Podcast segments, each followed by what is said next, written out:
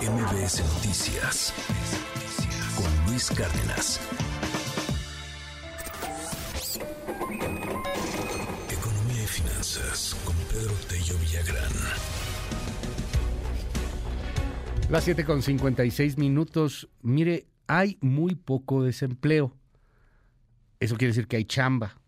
¿Esa chamba está buena? No necesariamente, por desgracia. Muchas veces pues es mal pagada, muchas, pero muchas veces está repleta de abusos laborales, muchísimas veces es informal, pero hay chamba. Y, bueno, pues eso se va midiendo y genera pues eh, reacciones importantes en la economía. Querido Pedro, te mando un gran abrazo. Cuéntanos, muy buenos días, ¿cómo estás? ¿Qué tal, Luis? Buenos días. Qué gusto saludarte a ti y también a quienes nos escuchan. En efecto, el INEGI dio a conocer que el nivel de desempleo con el que cerramos el eh, mes de diciembre del 2023 ha sido el o es el más bajo desde que se lleva registro de este indicador. Sin duda alguna se trata de una muy buena noticia porque señala que se están generando puestos de trabajo con tal eh, magnitud o de tal nivel que esto permite que quienes se incorporan al mercado de trabajo encuentren alguna opción ocupacional.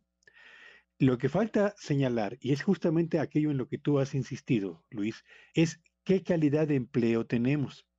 Y ahí es donde justamente se empieza a desvanecer la alegría que se desprende justamente de tener un nivel bajo históricamente en lo que a los niveles de desempleo se refiere.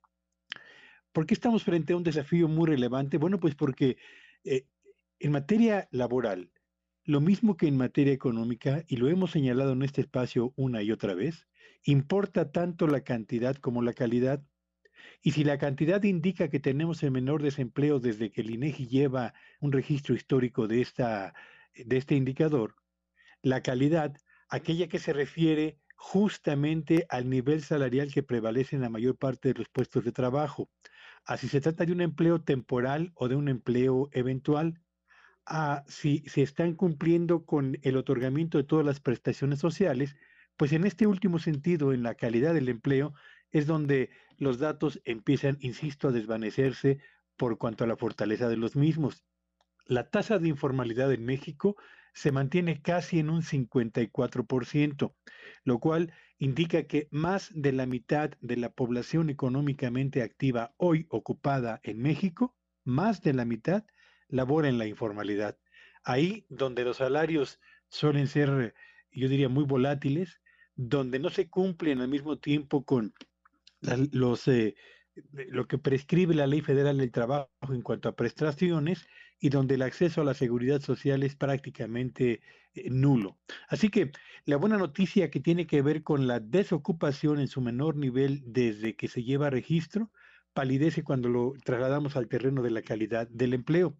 Y el otro dato que es importante señalar, porque eh, complementa muy bien la información que tiene que ver con el desempleo, es que en los eh, meses de octubre y noviembre, y de acuerdo con el reporte más reciente que ha generado el INEGI, la economía de México dejó de crecer, acumuló en octubre y en noviembre dos retrocesos mensuales que tienen que ver con un desempeño que habla de cierto debilitamiento de la actividad económica nacional al cierre del año anterior, en contraste con el desempeño que, se había, que había estado marcado por el fortalecimiento de su eh, propia dinámica a lo largo del año 2023.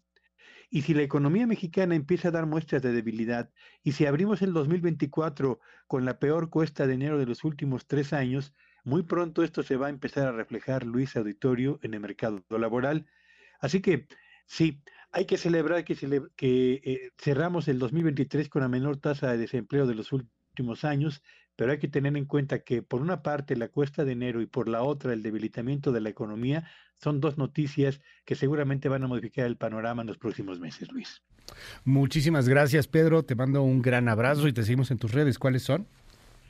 Síganme en X en arroba Petello Villagrán y que tengan un espléndido fin de semana. MBS Noticias Luis Cárdenas.